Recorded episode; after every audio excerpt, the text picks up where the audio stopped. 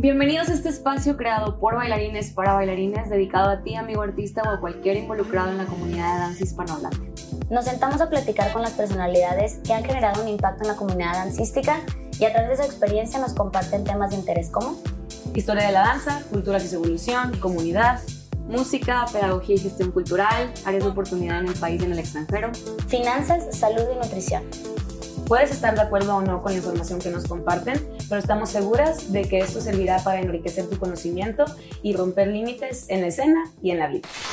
El latino antepone el nivel de Estados Unidos y digamos que lo ponen como modelo a seguir. Entonces ellos se pararon de cabeza sobre una uña y la, la, la. El latino quiere imitar, quiere hacer eh, exactamente lo mismo sin pensar en las posibilidades de, de, lo que nosotros mismos tenemos y lo que podemos crear. O sea, ya no es hacer, es crear.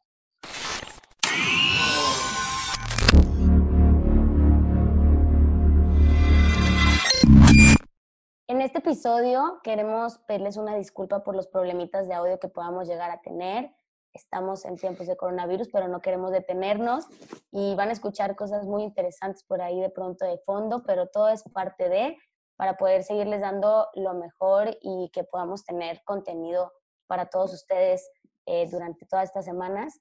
Entonces, una disculpa para todos y vamos a empezar.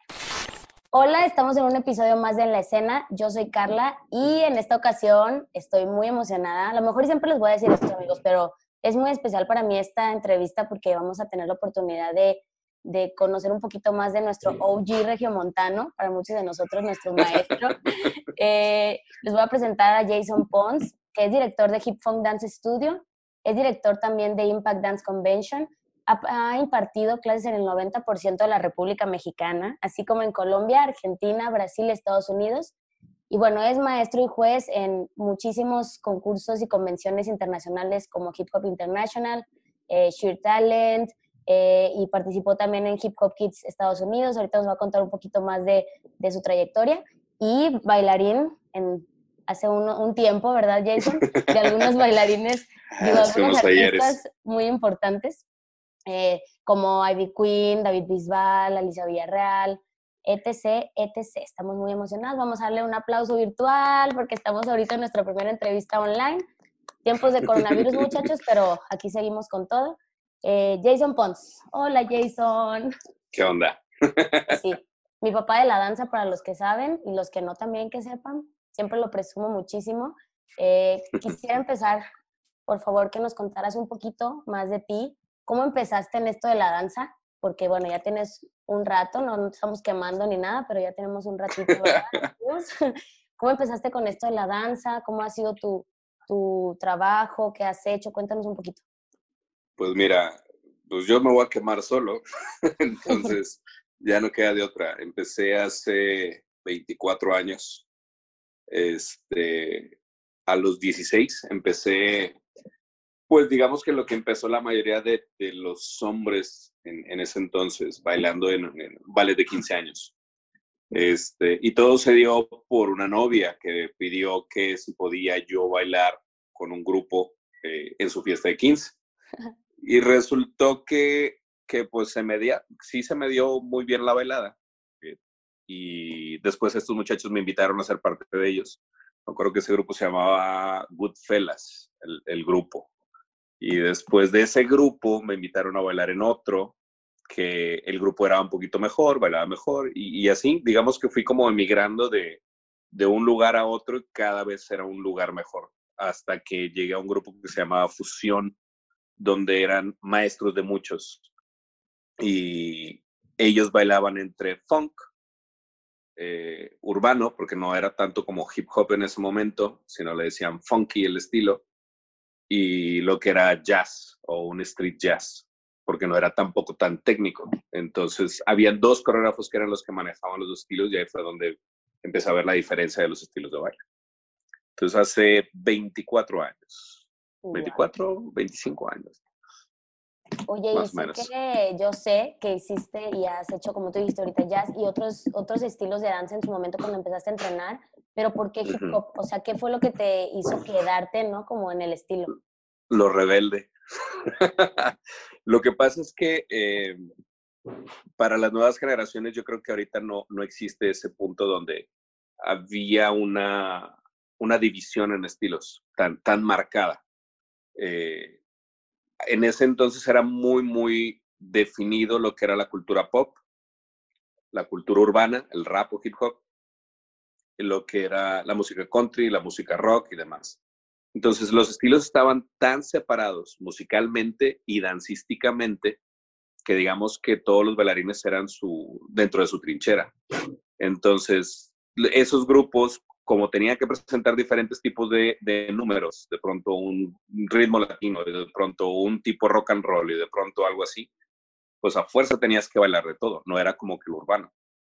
Y digamos que lo más cool en ese entonces era esa parte, la parte que tú veías las películas y veías a los negros y que sí, que ah, bien cool y las canciones y los bailes.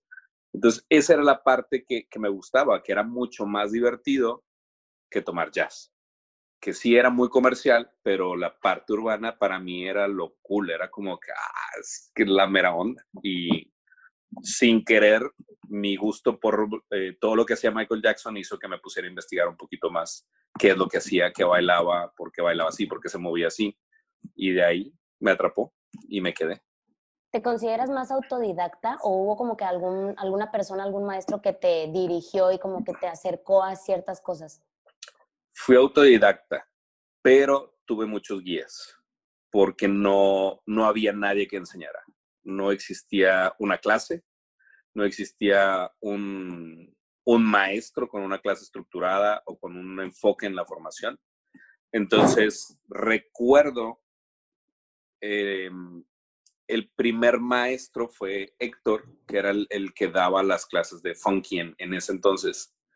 Y él me decía que a él le costó mucho poder tomar clase con un bailarín de Michael Jackson en ese entonces, porque no había convenciones, no habían cursos, no había, para empezar, no había el auge que hay hoy en día, que hoy ahorita es por todos lados. Y él te explicaba lo que él aprendió de esa clase, de cómo imitar un movimiento de un ventilador, de un carrito de supermercado, de cómo manejar y de pronto utilizar ese movimiento para eh, bailar. Entonces, él me enseñó lo que sabía. Y digámoslo así, no era mucho. Pero de ahí tuve que empezar a buscar videos, tuve que empezar a buscar opciones para poder tomar clases, para poder, porque no había mucho en ese entonces. Entonces, los videos que existían eran los VHS eh, y encontrabas un tutorial de Mr. Wiggles de pronto encontrabas las películas de breaking, porque tampoco muchos, eh, mucho material de danza no había. Entonces tenías que agarrar de diferentes lados. Entonces, si de pronto había un maestro que era de jazz, entonces ese maestro te daba la información y obtenías información. De pronto tomaba clase de contemporáneo.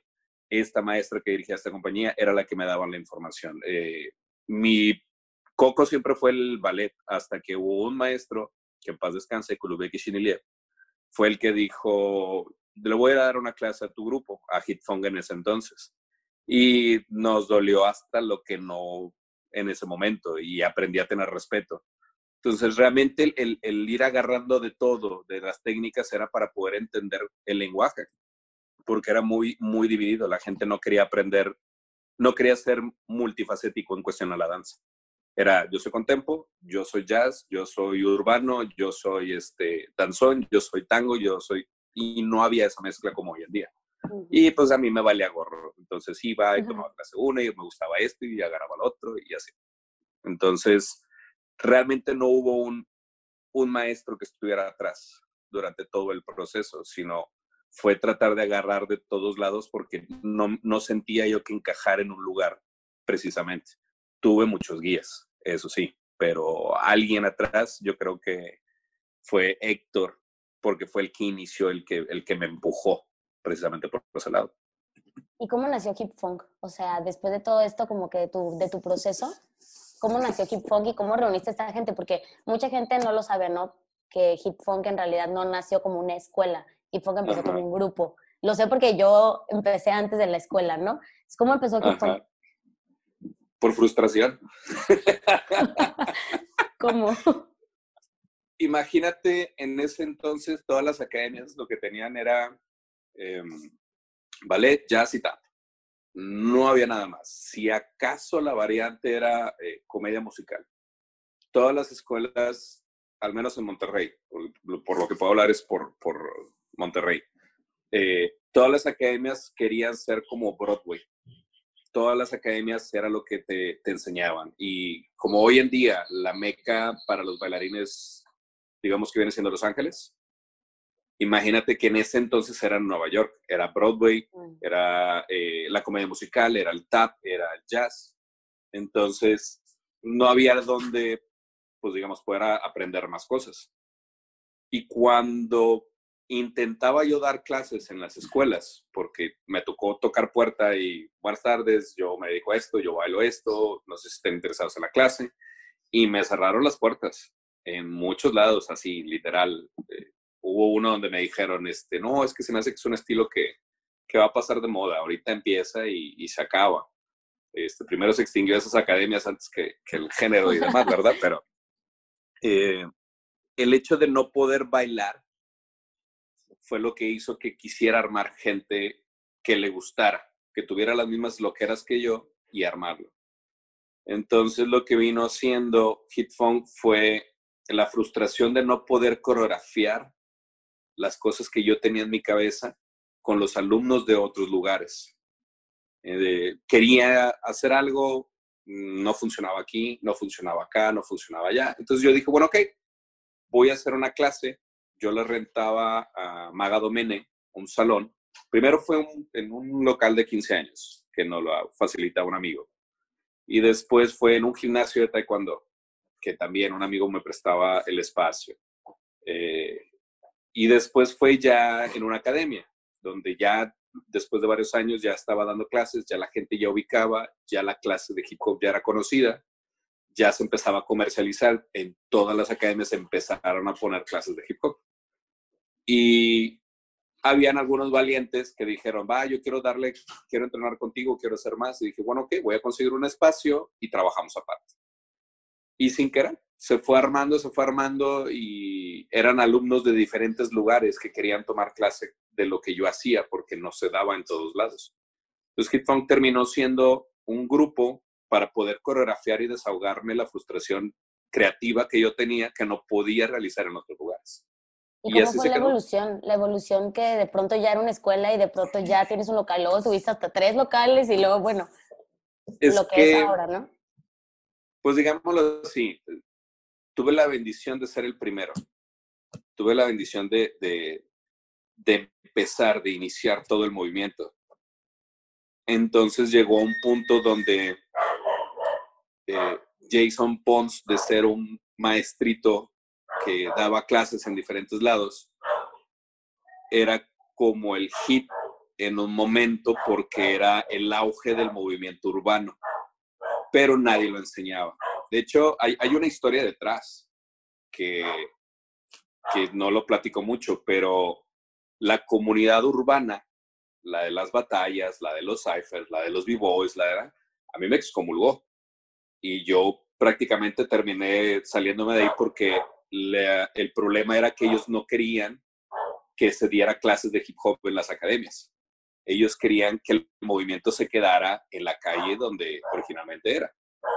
Pero las pláticas que nosotros teníamos en ese entonces era qué tenemos que hacer para que la gente voltee a vernos y nos respete un poco más y considere el movimiento urbano y lo respete un poco más y chalalala. Y te estoy hablando que era el DJ, el b-boy, el MC, el grafiter, todos platicando en, los antros. Eh, y mi decisión fue, pues voy a ir a enseñarlo, voy a ir a, a ponerlo en una academia. Entonces mucha gente me criticó de la comunidad al grado que dije, no ocupo estar ahí, no ocupo estar en la escena de las batallas, ya me alejé de todo eso para poder enseñar lo que platicábamos, cómo hacemos para que la gente nos, nos conozca y, conozca el movimiento. Entonces, digamos que ese Jason fue como la novedad en ese momento. Llegó a ver donde, por ejemplo, en el TEC de Monterrey llegué a tener 120 alumnos en un salón. Mm. Y en ese momento fue así de que las clases del TEC el salón, tú lo conoces, la sala del TEC, eh, la grande, imaginándome a mí en la tarima y era una convención martes y jueves de 7 a de siete media a 9. Y eran 100 personas en el salón, 120, me acuerdo que el excedente eran los de Prepatec. Entonces ahí todavía tuvieron que hacer más trabajo con las prepas tech para poder desarrollar más su difusión cultural y hacer que ellos tomaran sus clases allá y no vinieran al campus grande. Entonces, ese boom por el tech surge con las academias. Después empecé a trabajar con, eh, con Maries y después con Juan Pinzón y así. Entonces, ese auge hizo que más gente quisiera ir a tomar esa clase a Funk, que era el salón rentado en Magadomene. Y llegaba gente de todos lados y de todo tipo de bailarinas. Entonces, digamos que ese grupo empezó a participar en competencias cuando empezaron a iniciar las convenciones. Entonces, todas las academias ubicaban a Hitfunk por esos grupos de urbano. Y se dio y se empezó a crecer, a crecer, a crecer, a ser la primera propuesta urbana, eh, pues digámoslo así, comercial, porque realmente grupos siempre han habido urbanos, pero en el underground digamos que fuimos la primera propuesta comercial o que estuvo a la vista de todas las academias, o al menos del, mundo de la danza. Y de ahí empezó a crecer más, al grado de que la gente quería que hiciéramos más sucursales, quería que pusiéramos escuelas en diferentes partes del país. Este, yo viajaba mucho, de hecho a ti te consta, cada fin de semana yo no estaba. Eh, ¿Cuántas veces no me perdí muchas cosas por andar viajando y andar haciendo eh, los seminarios y los cursos? y la gente quería que Hitfunk fuera un poquito más grande. A pesar de no estar en Ciudad de México, pues digamos que hicimos nuestra revolución en, el norte del país. Y así se dio, hasta el grado de, decir, ¿sabes qué? Habían muchas propuestas para poner una escuela. Yo quise hacerlo por mi propia cuenta y opté por iniciarlo. Pero eso ya fue después que yo regresé de Estados Unidos, de, ver la preparación que tenían los bailarines en, en Univision, por ejemplo que bailarín que podía hacer cualquier tipo de trabajo porque podía bailar cualquier cosa. Entonces, eso a mí me gustó y me recordaba pues, lo, como inicié yo, bailando un funky del inicio y un jazz eh, o un street jazz y era como, puedes bailar diferentes cosas. Y de ahí fue donde dije, ok, quiero que esta gente que está viniendo a tomar clase conmigo pueda bailar todo, que pueda responder con lo que sea y de ahí empezó. Entonces, digamos que me, me obstiné en, en, lograr hacer que los bailarines pudieran bailar más, porque me desesperaba que o bailaba jazz, o bailaba contemporáneo, o bailaba hip hop, o bailaba salsa, o bailaba tango, pero todo no.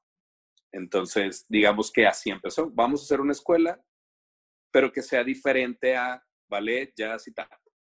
Entonces, en lugar de tap, de hip hop o urbano y empezamos a agregar las demás técnicas para buscar un resultado diferente de lo que se entregaba con, con, pues, con una academia normal en ese entonces.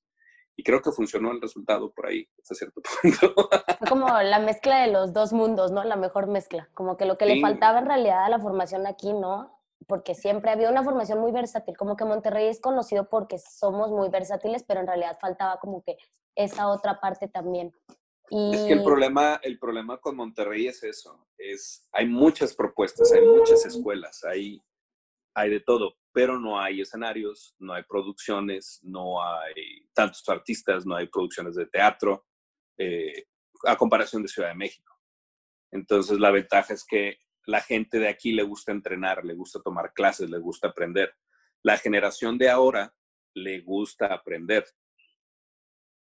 entonces ya ahora se investiga más, se sabe más de información, se sabe más de estilos, se sabe más de los fundamentos de cuando antes no existía absolutamente nada. Y esa es la diferencia ahora. Sí, total. Y respecto, por ejemplo, a la metodología, la evolución. Bueno, tú viste y has visto una evolución muy grande. sí. Es que es muy rápido, o sea, estamos ahorita en una generación muy rápida, en muy poco tiempo ha habido una evolución muy grande porque la tecnología también nos ha brindado eso. Pero antes, por ejemplo, que tú empezaste autodidacta y que no tenías como esos maestros, esa formación, y aún así tú formaste a la mayoría de nosotros, la verdad, porque la mayoría de los bailarines urbanos que conocen ustedes, sí, salimos de, somos hijos de Jason Pons, lo admitamos o no, yo siempre lo admito, pero hay mucha gente que, que de pronto se le olvida, como se nos olvida, ¿no? De dónde venimos, pero sí así fue, y que ahora ves cómo la metodología ha cambiado y la investigación y demás, ¿qué cosas te quedas como de, de tu, la metodología que tú aprendiste a usar en ese momento y qué cosas dirías como, ok, me di cuenta que esto no, pero me di cuenta que esto sí y que ahora también hace falta mucho como la formación que nosotros tuvimos en ese momento, porque sí fue una base muy fuerte también. Es que, como lo acabas de decir, la tecnología cambió todo. Eh, lo que antes nosotros anhelábamos tratar de ver cómo eran bailarines en otros lugares. Eso es algo que la gente no, no lo puede visualizar hoy en día. Nosotros queríamos ver cómo era una clase en Japón, cómo era una clase eh, en, en, tiempo real si no estabas en Estados Unidos porque no tenías papeles y querías ver cómo realmente vivían ese momento de entrenamiento ellos o, o cómo bailaban. Hoy en día ya lo ves y yo creo que te das cuenta ahorita este fin de semana o esta semana todo mundo publicando sus clases y haciendo y demás. Sí. Y este, antes no lo podías ver. ¿Qué es lo que podías hacer? Si llegaba un coreógrafo bueno, malo, regular, con currículum y demás, porque antes tomábamos más el valor de la trayectoria de un bailarín, era hacer lo posible por tomar una clase porque algo ibas a aprender, había algo nuevo. Y todos eran muy diferentes. La primera persona que me enseñó a coreografiar me enseñó unas cosas que después me di cuenta que dije, no, no es necesario. O sea, si él me decía que era, lo divido en tres puntos, el segundo viene siendo un clímax y luego tengo un cierre, de pronto, ¿sabes qué? No, o sea, puedo iniciar mucho más abajo o iniciar más arriba en segundo nivel y luego tener el clímax a lo mejor al final y empezar a jugar. Ese tipo de mentalidad de, de, de por qué o lo rebelde es lo que me hizo variar más en estilos. Porque si no me gustaba el Graham, eh, yo decía, ¿por qué no poder moverme de una manera diferente si la música me da algo diferente? Y se oye risible, pero es el contemporáneo que tú ves ahorita o el Modern Fusion que tú ves hoy en día. Y era lo que yo cuestionaba en ese entonces. Entonces, yo me quedo con la parte de experimentación de hoy en día, siempre y cuando haya una base. O sea, si no hay un conocimiento y una base, entonces, pues, ¿qué vas a experimentar? Si no hay el conocimiento o la conciencia corporal, pues tu experimentación simplemente es empezar a jugar con tu cuerpo para ver qué encuentras. Pero si no tienes la conciencia, no sabes entonces ya cómo utilizarlo realmente.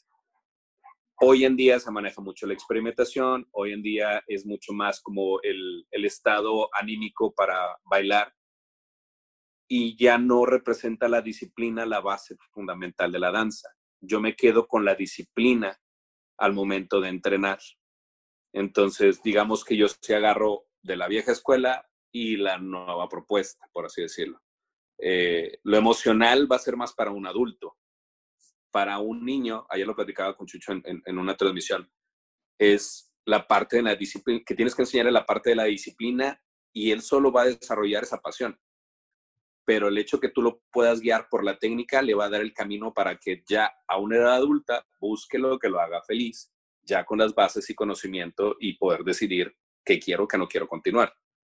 Entonces, yo digo que me quedo en eso. Las dos partes, la disciplina, eh, el mantener los fundamentos y la parte de disfrútalo pero sé como un poquito más curioso para investigar, para conocer, para poder entender un poquito más las cosas. Y al final de cuentas, pues tú te vas a dar cuenta de los resultados por sí mismo. Digamos que una u otra por sí sola no funciona del todo. Tiene que ver, creo yo, una, una combinación, un balance. Sí, un equilibrio, ¿no? Estaba pensando que es muy chistoso cómo nuestra generación, yo me siento como en generación mitad, ¿verdad? Como que viví lo de antes y viví lo, estoy viviendo lo de ahora, pero una generación que sí somos muy rebeldes. Creo que ese espíritu lo tenemos los artistas, como de rebeldía. Pero a lo largo del tiempo, eh, yo quiero compartirles que me he dado cuenta y a veces digo, ay, Jason me dijo esto, Jason me dijo que esto iba a pasar y Jason me dijo como si, como adivino del futuro, es una cosa súper chistosa. Y, y esto es más como una curiosidad, ¿verdad? Eh, ¿qué, ¿Qué se siente? O sea, en realidad, ver el, el resultado, no la trascendencia, porque a veces creemos que trascender tiene que ver con la fama y los mil seguidores, pero en mm. realidad se trasciende a través de personas, de momentos, de, de, de, estas personas que van a de verdad marcar una diferencia, ¿no? ¿Qué siente ser, oye, qué siente ser como esta persona que le dio el empuje a tantas personas que ahora también tenemos otros proyectos y que ahora también nos convertimos en tu competencia directa sin querer, queriendo. Es, es, frustrante al inicio. Yo creo que, que cuando tienes una escuela y tus alumnos se van y empiezan a hacer su escuela, muchos maestros no están preparados para la parte de, ah, es que ahora es mi competencia, ah, de aquí salió, de aquí aprendió. Tenemos que entender algo. Si tú adoptas el rol de maestro, es porque vas a formarlos para que vuelen y que hagan lo que tengan que hacer. Digo, le estás enseñando a cocinar, obviamente va a cocinar. Entonces, no porque va y te pone entonces un restaurante, dices, ay, es que es mi competencia. le enseñaste a cocinar. Va a cocinar. No tenemos de otra. La gente no entendemos esa parte hasta que el tiempo te va haciendo asimilarlo y el tiempo hace que tú vayas entendiendo hay muchos maestros que yo conozco que no, hasta la fecha no, no les cae el 20. Pero de esto se trata, o sea, enseñar es que les estás preparando un camino para que puedan dedicarse a, hacer lo que tú estás haciendo. Y en determinado momento, pues sí, o sea, van a ser más del mismo gremio. Eh, a mí me emociona ver todo lo que hacen, ver cómo, cómo logran sus metas, que empiezan a hacer muchas cosas. Una de las cosas que yo me propuso fue, tengo que lograr que HitFong sea una escuela que pueda generar talento y que pueda generar gente que haga lo mismo que yo he hecho o más que de lo que yo logré hacer. Y eso significaba lograr bailarines que pudieran viajar, que fueran reconocidos, que fueran destacados, que pudieran hacer más cosas. Entonces ahora que lo veo, después de, varios años, es como, si lo logré. Ahora mi pregunta es, ok, ¿qué voy a hacer ahora? ¿Qué sigue ahora? y a la vez tratar de entender cómo va la generación, porque también yo no contaba con eso. El cambio de mentalidad, el, momento de, no sé, cuando tú llegabas eh, de la escuela, eh, fue muy diferente a cuando ya estabas en la facultad haciendo la licenciatura. Y nunca se me olvida, llegando enojada, agarrando la mochila y aventándola al sillón de ahí, enojada porque enojaste con los papás, porque no te querían traer y porque y yo te decía, tranquila, va a ser un momento y al rato va a cambiar. Y así como te veo o como te vi, veo hoy en día otras. Y es, es, es un ciclo. El, ser maestro es entender que, no vamos a estar siempre, que tenemos que arroparlos, ayudarlos lo que se puede en ese momento y después dejarlos ir. Y tarde o temprano van a llegar otros que van a ocupar el mismo consejo, que van a ocupar la misma guía. Eh, que lo que aprendiste con una alumna que llegó aventando la mochila va a ser la misma situación que va a pasar con, con la próxima que va a entrar a la facultad el próximo año o el próximo semestre. Y decirle, tranquila, o sea, va a ser por un momento.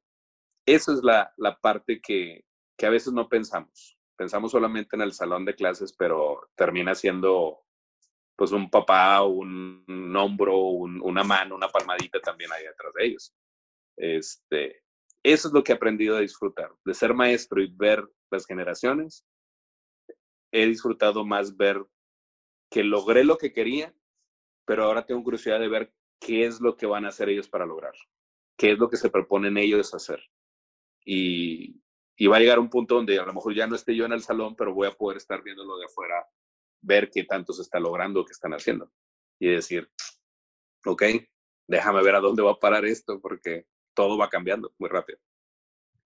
Sé que, porque, porque ahora que estamos del otro lado, algunos de nosotros eh, lo vemos, ¿no? Ahora lo vemos con nuestros alumnos y vemos como, como esos sueños que tenemos, más que, sí, dejan de, volverse como tus sueños y se convierten en tratar de verdad empujar a que ellos cumplan sus sueños. Sé que te lo imaginabas, o sea, más bien, siento que era como tu, sé que era tu sueño, como ver a los bailarines y tú formar, pero realmente te lo imaginas, o sea, realmente ya estando aquí o sea, hubieras de verdad imaginado que no manches, Andrea está bailando con Dana Paola y Carla está acá y Arturo está allá y los Foundation están acá. O sea, ¿de verdad te imaginabas como que a qué, grado ibas a impactar en la gente?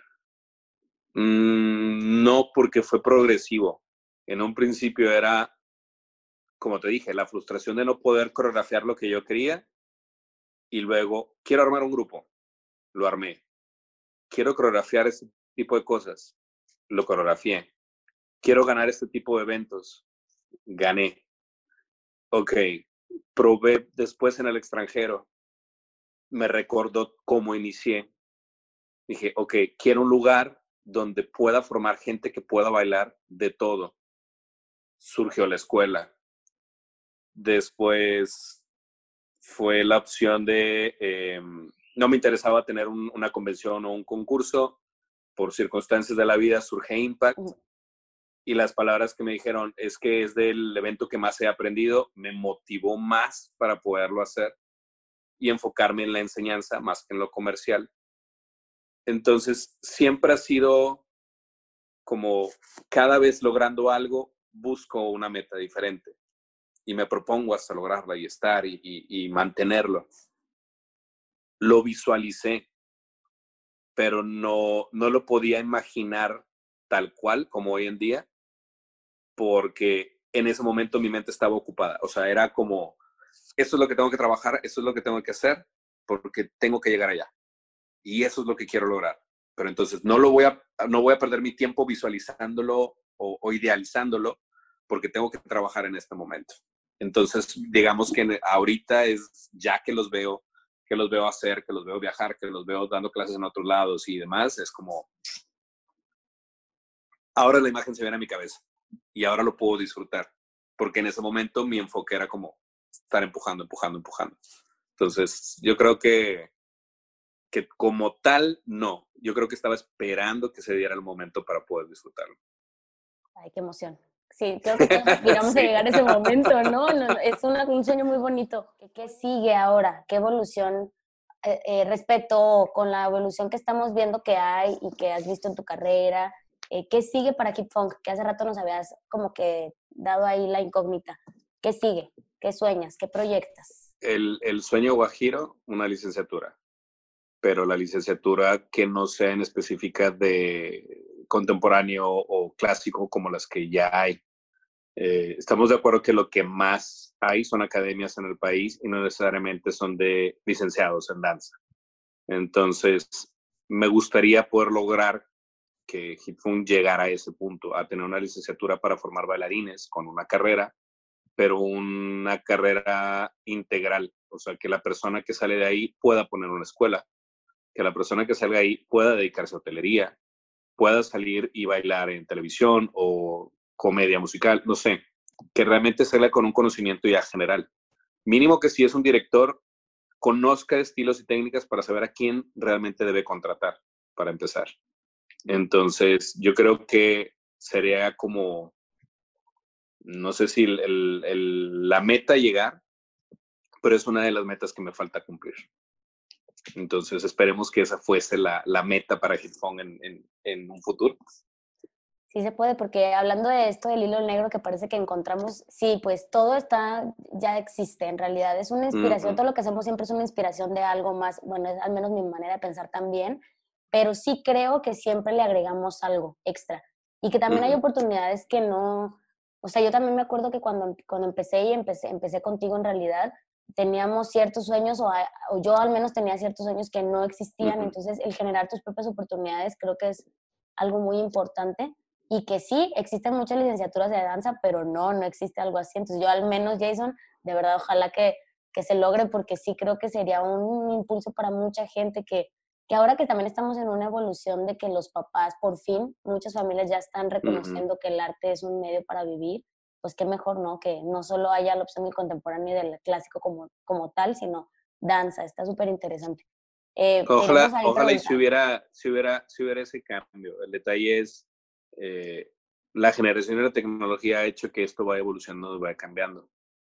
El detalle sería lograr las áreas de oportunidad necesarias para poder hacer un poquito más consistente todo este cambio. Ese es el detalle hoy en día y disciplinado, ¿no? O sea, real de la formación, mm, es lo que también nos falta a eh, nuestra generación. Eso, eso yo creo que es lo que más falta. Pero posibilidades, potencial, talento hay. El detalle es el, el, la disciplina, el sentido de pertenencia y obviamente el, la guía. Por ejemplo, eh, como te dije, no tuve a alguien en específico, me hubiera encantado tener alguien ahí que me estuviera jalando las orejas. Pero tuve que armar yo para poder después, sin darme cuenta, yo ser uno. que me hubiera encantado haber tenido y poder ayudar a otros. Y yo estoy seguro que, que al menos esa generación que ha salido de, de lo que sin querer fui armando, están haciendo o adoptando ese mismo concepto con sus alumnos. Entonces ya por ese lado estoy como que, ok, hay gente que al menos ya tiene una guía que le puede ayudar. Así es. Y gracias a ti, eh, OG, hablando del OG. Oye, respecto, respecto a tu otro proyecto, Impact Dance Convention, que es una convención que ya tiene un tiempo, la verdad, y que también ha evolucionado muchísimo. Ocho años. Oye, esta es la entrevista de la evolución, ¿verdad? Más que nada, pero sí. Ya ocho años, ocho años. Eh, cuéntanos un poquito, o sea, cómo nació, cómo ha crecido, también cuál es como el, porque sé que Impact tiene una ideología específica, que también se ha transformado con el tiempo, pero que en realidad se ha mantenido muy, muy bien. Entonces, cuéntanos un poquito con, eh, qué onda con Impact. Por ejemplo, Impact empezó hace, bueno, el 2012, que fue un intento, eh, recuerdo fueron dos salones, un concurso, pero nefasto.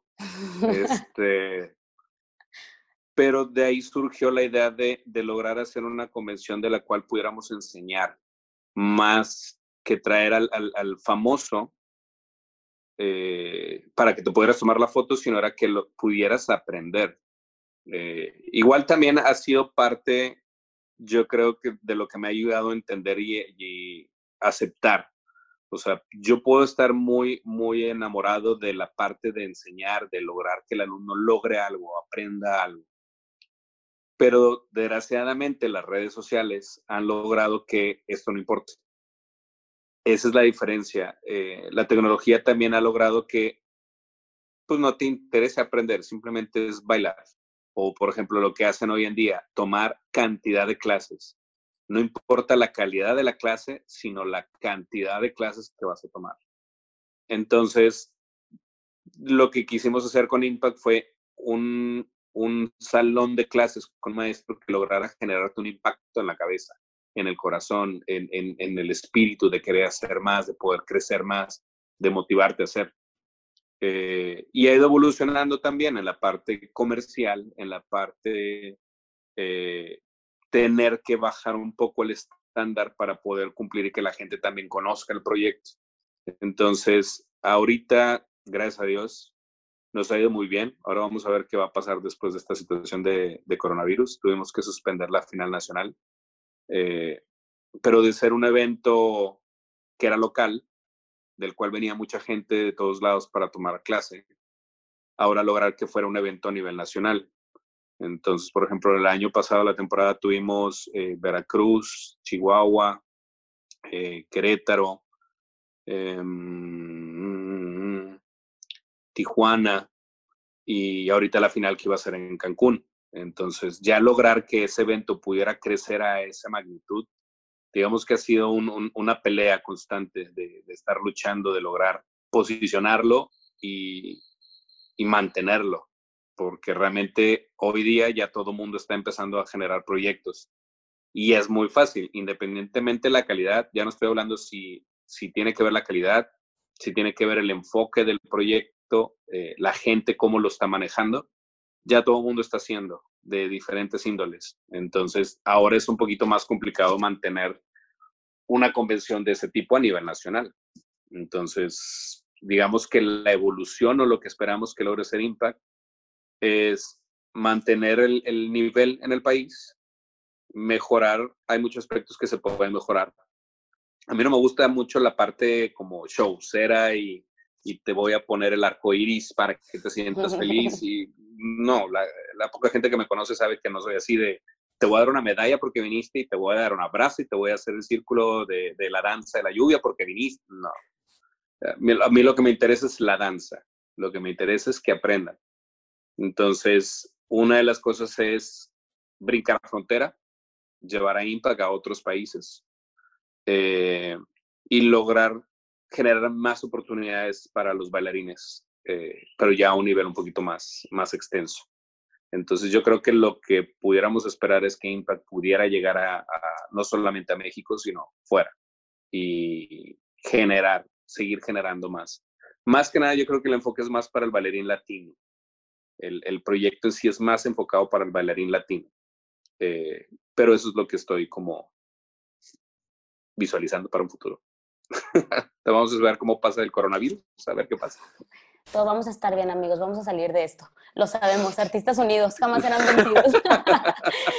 Oye, sí, justo este podcast está hecho para hispanohablantes y la verdad es que queremos llegarle a todas esas personas que son parte de la comunidad en la que vivimos y en la que nos desarrollamos todos los días.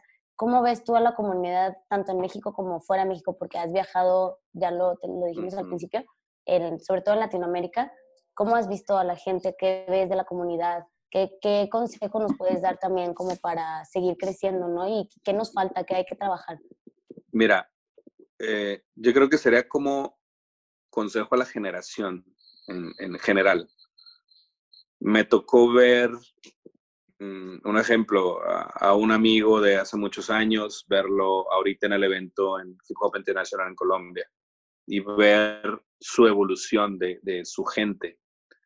Y yo estaba emocionado, muy, muy emocionado de verlo, cómo había mejorado, cómo había cambiado, cómo, cómo había logrado lo que estaba haciendo. Antes yo decía, y, lo digo sin, sin pena a que me critiquen, pero en Latinoamérica había un rezago increíble en cuestión nivel, pero siempre ha sido debido a que el latino antepone el nivel de Estados Unidos y digamos que lo ponen como modelo a seguir. Entonces ellos se pararon de cabeza sobre una uña y la, la, la, el latino quiere imitar, quiere hacer eh, exactamente lo mismo, sin pensar en las posibilidades de, de, lo que nosotros mismos tenemos y lo que podemos crear. O sea, ya no es hacer, es crear. Y me tocó verlo hace poco y él no bailaba así y la gente que tenía no bailaban así. Entonces, para mí fue un avance. Yo tengo que reconocer que a través de las redes sociales podemos aprender mucho, podemos conocer mucho de otros lugares y eso nos ayuda a crecer. El problema es no tener la conciencia y pensar que todo el tiempo va a ser así. Nunca se va a comparar el salón de clase, ayer lo platicaba con, con Chucho en la transmisión, nunca se va a comparar el salón de clase, la vivencia, la energía, las correcciones, eh, el, el, tener a uno eh, atrás de ti para que logres hacer la ejecución como debe de ser, a un video en línea. Podemos aprender, no, no niego la posibilidad, pero no es un todo. Entonces, tiene que haber un equilibrio. Entonces, mi consejo sería, trata de aprender lo esencial, pero no le des un valor a algo que no tiene un valor, que es bueno, pero no confundas que es un todo. Es una parte, es una herramienta. La tecnología nos ayuda a que la generación que no tuvimos eso, justamente que tuvimos que trabajar tres, cuatro veces más duro para poder lograr hacer algo, la generación hoy en día lo tiene mucho más fácil. Yo le digo generación microondas, porque todo lo quieren ya. Instantáneo. Sí, sí, sí. Y, y, desgraciadamente eso es lo que genera la tecnología, el que todo sea más fácil. El problema es como cuando niño fresa, no trabajas por las cosas porque las tienes ya a la mano, no valora lo que cuesta un viaje o un curso a una persona que tiene que trabajar, que tiene que ahorrar para poder pagarse ese curso. Pongámoslo en ese ejemplo. La tecnología es igual, la tienes a la mano, pero no es lo mismo. Y si le damos ese valor de que un like o, o un video con views es lo máximo, nos estamos desviando. Entonces, toma la clase, date cuenta cómo es el maestro, date cuenta qué es lo que enseña realmente. Una rutina no es aprender danza. Un combo no es aprender. Un TikTok, por el amor de Dios, no es aprender danza. Entonces, mi recomendación es darle ese valor al trabajo y al estar en un salón, al tener un, una guía. No tienes las posibilidades de tener una guía, no tienes las posibilidades de un salón, están las redes sociales. Entonces, no es como que no pueda aprender, sí está, solamente sea inteligente para poder entender la esencia de realmente la danza y es la enseñanza. Ante todo, al principio, siempre va a ser la, la enseñanza para poder lograr una meta. Claro, porque hemos avanzado muchísimo, ¿no? O sea, como comunidades y como talento y como disciplina también hay muchas cosas muy positivas, pero estamos también a un pasito de retroceder quizá, ¿no? Sobre todo con esto de, hablamos mucho del tiempo de coronavirus porque después cuando volvamos a escuchar este podcast, vamos a recordar, ¿no? Este tiempo y vamos a ver cómo la diferencia, pero ahorita también hay un poco de miedo de, híjole, y si regresamos a deshumanizarnos a la cultura que habíamos generado de la inversión, entonces creo que es bien importante lo que dices porque darle también, es para mí sería como agradecimiento a ustedes que nos han dejado y nos han enseñado y nos han formado a, a convertirlos en, en los artistas en la comunidad que somos. Entonces, amigos, no hay que echarnos para atrás, hay que al contrario, darle para adelante. Yo creo que a ustedes les va a tocar evolucionar de un modo. Eh, y a partir de esto, pues honestamente va a ser un parteaguas, porque ni siquiera yo he vivido una situación así. Eh, vas, yo sé que va a haber un antes y un después. Justamente después de esta situación va a haber un antes y un después. Y lo que se ha trabajado mucho para lograr yo creo que les va a corresponder a ustedes el que no se pierda, porque no sabemos cómo va a caminar la situación. Eh, y te lo estoy hablando ya como, como papá, como un señor que tiene su negocio, que tiene su familia. Eh, tienen que pensar un poquito más a futuro también. La parte de la juventud es soñar, pero no sirve de nada soñar si no son realistas si no tienen los pies en la tierra para poder ver todas las opciones. ¿Te acuerdas tú que siempre yo tenía la fama de ser negativo? De ser muy así. No es que sea negativo, es que soy realista. Veo los pros y los contras. Y, y ahorita va a ser un parteaguas. El, el considerar ahora tomar clases en línea, pues no es, no es algo que sea la mejor opción, pero es lo que hay ahorita en este momento. ¿Qué va a haber después? Vamos a ver. Ahí es donde, donde yo digo, la prueba la van a tener esta generación. Eh, los que ya vamos de salida, pues ya, ya nuestra lucha la hicimos. Ahora les va a corresponder a ustedes mantener una lucha diferente, pero les están poniendo ahora una prueba bastante pesada. Mucha responsabilidad. Hoy tenemos público de todo tipo, la verdad, porque somos una comunidad muy diversa también. Y sé que mucha gente le puede interesar también esto que te voy a preguntar, cómo ¿Cómo equilibras tu vida en la danza, tu carrera, tus negocios, con ahora tu familia, con esta otra parte de ser humano? Eh, se puede, se puede lograr, pero ¿cómo le hacemos? Es, no es imposible, pero es difícil. O sea, es, eh, yo creo que lo que pega más es para las mujeres. El, lado de ser mujer te pega mucho más que yo creo que el lado de ser hombre. Al menos lo voy a poner desde mi punto de vista. Eh, la mujer sí se embaraza, la mujer sí puede dejar de tener actividades durante nueve meses, más la parte de la cuarentena y luego la responsabilidad de los hijos. Entonces, ellas son las que reciben un golpe más duro. Eh, no es imposible porque conozco bailarinas que siguen ejerciendo y siguen haciendo aún después de. Eh, en cuestión hombre, es difícil por el hecho de que, pues, lo voy a decir así abiertamente, y no es con ánimo de ofender, pero no soy gay. Tengo dos hijas, tengo una familia, yo pago las colegiaturas de mis hijas, yo pago la manutención de la casa, yo pago este, los servicios médicos de cada una de ellas, de todo. O sea, tengo gente que depende de mí. Entonces, pues digamos, por parte hombre con negocio, la danza termina siendo ya después un pequeño escape, siendo una responsabilidad, porque ya no es mi pasión ni por lo que voy a pelear, sino es mi trabajo, es mi manera de vivir, es de donde come mi familia, es donde comen varias familias, porque pago nóminas, pago sueldos. Eh, sigue siendo la pasión, pero lo terminas viendo de una manera diferente también.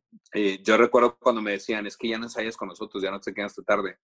Llega un punto donde, perdón, pero le dediqué 24/7 de, de, de mis actividades a la danza y ahorita yo ruego por no quedarme a las 10, 11 de la noche en el estudio y poder llegar aquí a las 9, 10, 9 y media cuando termino mi clase para poder alcanzar a verlas para poder alcanzar a cenar con ellas. Entonces, sí te cambia, te cambia mucho las prioridades totalmente. Y todo depende de qué quieres. Hay gente que va a querer tener familia, hay gente que no. hay gente que va a querer tener un negocio, hay gente que no quiere estar enfrente de un negocio, hay gente que simplemente va a poder viajar. Entonces, opciones hoy es muy diverso. Hoy en día las generaciones tienen otras mentalidades. Yo crecí queriendo tener una familia, yo crecí siendo el padre de, dos monstruitos allá, este, ser cabeza de familia, sí, yo lo soñé, yo lo visualicé, yo lo quería, yo lo busqué, yo lo peleé pero sí termina siendo mi pasión, mi responsabilidad. Esto que nos mencionas se me hace súper interesante y súper importante porque independientemente de la vida que elijamos tener es parte del proceso natural. Creo que todos vamos a tener que parar un poquito, pero también es la importancia del legado, ¿no? De haber de verdad logrado tus metas y trascendido a través de la gente que logras tocar con el arte. Entonces, yo estoy segura que, y es un hecho porque al menos lo hiciste en mí y en muchos de nosotros, lo has hecho, eh, lo hiciste. Y, también se me hace súper interesante el tema de que también, aunque, aunque sigue siendo el negocio, como que tu hobby vuelve a ser tu hobby, ¿no? O sea, vuelves a disfrutar el, la danza como el hobby que a veces ya no tenemos, ya, no, ya perdimos, ¿no? Es, es divertido cuando sales cansado y que no quieres bailar y que no quieres saber nada. Pero de pronto ya en tu vida cotidiana llegas y pones una canción y tu cuerpo por pura inercia reacciona y empiezas a bailar y te empiezas a mover. Es, es algo que ya es parte de ti, eso no, no, no va a cambiar. Eh, lo que sí le, les digo es, su cuerpo va a cambiar. Las condiciones que uno tiene físicamente no se van a mantener, se van a ir aminorando cada vez. La pasión y las ganas por bailar eso se va a mantener todo el tiempo. A veces obviamente sale uno cansado y fastidiado y quiere un pequeño break, pero no se va a perder porque es parte de ti. Pero ten en cuenta que tienes que aprovechar lo máximo que tu físico te está ofreciendo al momento de estar pleno en entrenamiento, en constante actividad, porque va a llegar un punto donde lo vas a extrañar. Vas a extrañar poder hacer muchas cosas que antes podías hacer y que que desgraciadamente el tiempo te la va a ir quitando poco a poco. Entonces, se oye tonto, pero yo disfruto tanto llegar y de pronto estar un momento solo y poner algo de música y de pronto hacer que la misma música me lleve y me mueva. Pero el ir al a estar en un salón es algo que es mi responsabilidad, pero me gusta, lo disfruto. Bailar yo, ejecutar, ya no me veo como tal, pero sin embargo, llego a ese momento donde estoy en la sala y pongo una canción y, y no puedo evitarlo. Tengo que bailar, me tengo que mover. Estoy en la fiesta o oyendo una canción y no puedo evitarlo. Entonces, van a haber muchos cambios. Eh, solamente visualicen a dónde van a querer llegar. Vean qué es lo que tienen que hacer para llegar a donde tienen que, que caminar. Pero no piensen que todo el tiempo va a ser igual porque van a tener que cambiar, van a tener que evolucionar. Ahí el detalle sería tonto pensar que, vamos a estar así todo el tiempo. Debemos la danza a nuestro cuerpo y lo único que no se va a perder va a ser el conocimiento que tenemos y todas las experiencias que tú fuiste acumulando. Entonces, eso se va a mantener, eso se va a quedar. El cuerpo se va a ir marchitando poco a poco esa, esa fuerza para bailar y esa energía y esa rapidez y ese control. Y pueden que unas cosas vayan aminorando y se van a mantener, pero lo que ustedes van a ir acumulando aquí, eso no se va a perder nunca. Muchas gracias, Jason. De verdad es que sí es bien importante lo que nos dices y recibirlo de una persona con tanta trayectoria, porque hablando de la trayectoria, sí, hay que también darle reconocimiento a la gente de trayectoria que ha hecho muchas cosas por nosotros y para que nosotros estemos aquí en realidad, te agradezco muchísimo. Dime, por favor, cuéntame en dónde te encuentro, cuáles son tus redes sociales, las redes sociales de, tus, de tu negocio, de tu convención, por favor. Bueno, es eh, arroba Jason Pons en Instagram y arroba guion bajo hitfunk, que es el estudio. Y el de Impact, ahí te voy a quedar porque lo acaban de modificar, porque lo quisieron hacer más corto. Este, pero creo que era Impact DC creo, no estoy seguro, pero es Impact Dance Convention. Aquí abajo, así. Se lo vamos a poner aquí abajito para que lo chequen. Impact Dance Convention, ahí tiene que aparecer alguno. Algo va a aparecer. Muchísimas gracias, Jason, por esta entrevista, que aparte fue súper personal y súper a gusto. Nos echamos el café bien a gusto. Nos faltó nada más. Bueno, yo traía una copita de vino ahí, pero no lo quise explicar. eh, sí, muchísimas, muchísimas de verdad gracias. Y nos vemos, chavos, chicos, muchachos, personas de la comunidad, en un episodio más de En la Escena.